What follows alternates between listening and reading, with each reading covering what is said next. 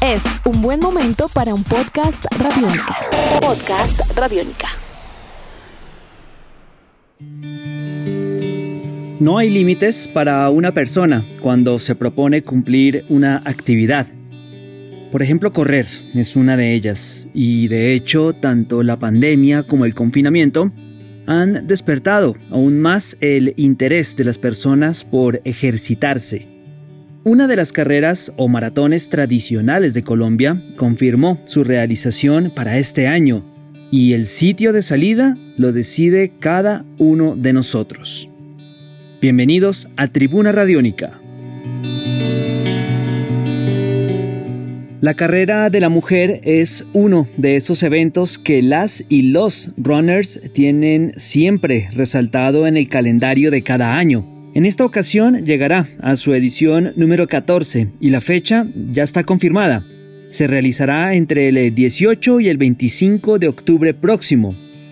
Va a ser una edición virtual la de este año y aunque las condiciones cambian, el objetivo sigue siendo el mismo, un objetivo no menor, combatir el cáncer de seno, el sedentarismo y por supuesto promover la actividad física. ¿En qué consiste básicamente la carrera de la mujer 2020 y cuál será su metodología? Invitamos a Juan Carlos González, director de la carrera, para que nos cuente detalles de la misma. Esto nos dijo. La edición de la carrera de la mujer este año será virtual y consiste básicamente en participar corriendo desde cualquier lugar de Colombia, una distancia correspondiente a 5 kilómetros, a 10 kilómetros, a 21 kilómetros, para lo cual las mujeres se podrán inscribir a través de www.carreradelamujercolombia.com a cambio de su participación recibirán su medalla, su camiseta, su kit de participación y cada una decide en dónde corre. puede correr en la trotadora, puede correr en el parqueadero del conjunto, si en el municipio donde está ya permiten correr por ciclovía lo podrá hacer, si puede correr por las calles de su barrio también lo puede hacer, si ya hay accesos a parque también lo puede hacer. De tal manera que cada mujer este año decide dónde es su línea de salida. Lo importante es que tenga en cuenta estos tres pasos. Uno, inscribirse, www.carreralamujercolombia.com. Dos, participar de los entrenamientos que se van a ofrecer a través de la página web que ya cité. Tres, hacer su carrera de acuerdo a la distancia para la cual se inscribió. Y cuatro, devolver una evidencia que básicamente es una foto de su participación, la cual va a poder subir a través de www.carreralamujercolombia.com y con esa foto debe enviarnos una foto de la app o de la forma en la que midió su recorrido y del tiempo que utilizó una foto de su cronómetro o una foto de estas apps que se usan para medir la distancia, que este, casi la mayoría de celulares ahora la tienen. Claramente su componente virtual le da un mayor alcance, si se quiere, a un público específico y directo, sin dejar de lado la promoción que a través de ella se hace de la realización de actividad física y también pues promover hábitos de vida sana.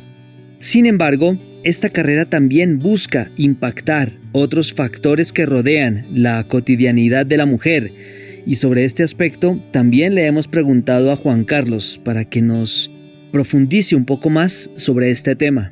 Uno de los principales objetivos de la carrera de la mujer, sin duda, es el tema de la prevención del cáncer de seno. Esto básicamente porque está comprobado científicamente que el hacer 150 minutos de actividad física a la semana reduce la probabilidad de desarrollar cáncer de seno teniendo en cuenta que la práctica de actividad física reduce la carga hormonal, reduce la duración del ciclo menstrual y esos dos factores son bastante influyentes en el desarrollo de cáncer de seno, de tal manera que es algo en lo que contribuye directamente la práctica de actividad física y por lo cual la carrera promueve que las mujeres logren estos 150 minutos de actividad física a la semana. El segundo tema, pues es todo el tema de emprendimiento, donde muchas mujeres las apoyamos en compartir sus iniciativas empresariales, sus ideas de negocio, pequeños negocios o negocios paralelos que tienen a sus ocupaciones principales para aumentar los ingresos de la familia. Y lo que va a hacer la carrera allí es básicamente recoger información de varias para crear como una especie de marketplace en, en nuestra página web y poder así ayudarles a que las conozcan y entre ellas mismas, entre las mismas mujeres de comunidad carrera de la mujer, se soliciten pedidos. Y el tema de violencia contra la mujer, pues sin duda también atañe a la carrera. Aquí lo que hacemos básicamente es denunciar casos y sobre todo promover en ellas el concepto de autonomía. La carrera tiene un eslogan que es tiempo para ti, es decirles a las mujeres dedíquense tiempo, no solamente tiempo para hacer ejercicio, sino tiempo para practicar, para mejorar la parte académica, para iniciar algún negocio, para ser autónomas. Las mujeres que son autónomas tienen menor probabilidad de ser objeto de violencia de género. Teniendo en cuenta que aún faltan cierta cantidad de semanas para su realización y para la toma de evidencias de la misma, pues la edición virtual de la carrera de la mujer tendrá este año una serie de actividades previas y de acompañamiento. ¿De qué se tratan estas actividades? Pues la carrera básicamente quiere mantener la gente activa, tanto a hombres como a mujeres y a los miembros de la familia, pues teniendo en cuenta que, como bien ha dicho el veedor de Bogotá, hay una pandemia oculta atrás de la del coronavirus y que nos va a cobrar muchas más vidas y le va a costar mucho más al sistema de salud que el actual, que es la pandemia de la obesidad, la pandemia de la ansiedad, la pandemia de la angustia, la pandemia de la reducción de actividad física, la pandemia de los niños que no pueden salir, la pandemia de las mujeres con violencia. O sea, detrás de este confinamiento se han creado una serie de dinámicas sociales que tienen un impacto en la salud terrible y para las cuales el mejor remedio es la actividad física.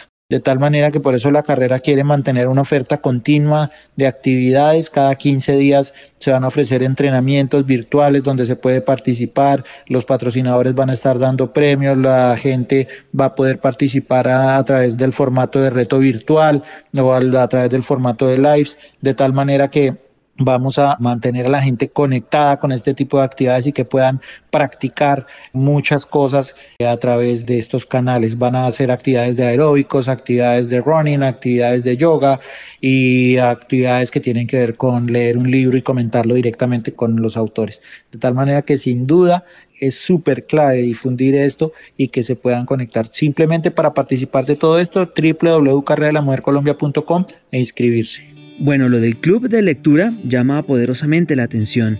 Revisando la página web de la carrera encontramos, por ejemplo, a autores como Ricardo Silva Romero, quienes, junto a otros escritores, si se quiere, ofrecen efectivamente pasajes de lectura sobre sus obras literarias para acompañar a las y los participantes en este proceso. Cerramos esta charla con Juan Carlos González, director de la carrera de la mujer para que nos cuente las expectativas de la carrera, personas inscritas y, por supuesto, el alcance de la misma, tanto a nivel nacional como internacional. A este momento nos acercamos a cerca de las 7.000 mujeres y hombres inscritos y nuestra meta es bordear los 10.000 o superarlos. Esperamos lograrlo y por eso agradecemos el apoyo de la prensa en la difusión del mensaje. A nivel internacional, Varias corredoras están participando desde, sus países. Tenemos corredoras en España, en Italia, en México. A nivel nacional el alcance es para todos los municipios del país. Pueden participar. Hasta allá estaremos llegando con los kits de carrera de la mujer. Edición de este podcast a cargo de Juan Pablo Pérez. Mi nombre es Juan Pablo Coronado y nos volveremos a encontrar en otra edición de Tribuna Radiónica. Hasta pronto. Nuestros podcasts están en radionica.rocks, en iTunes, en RTVC Play y en nuestra app Radionica para Android y iPhone. Podcast Radionica.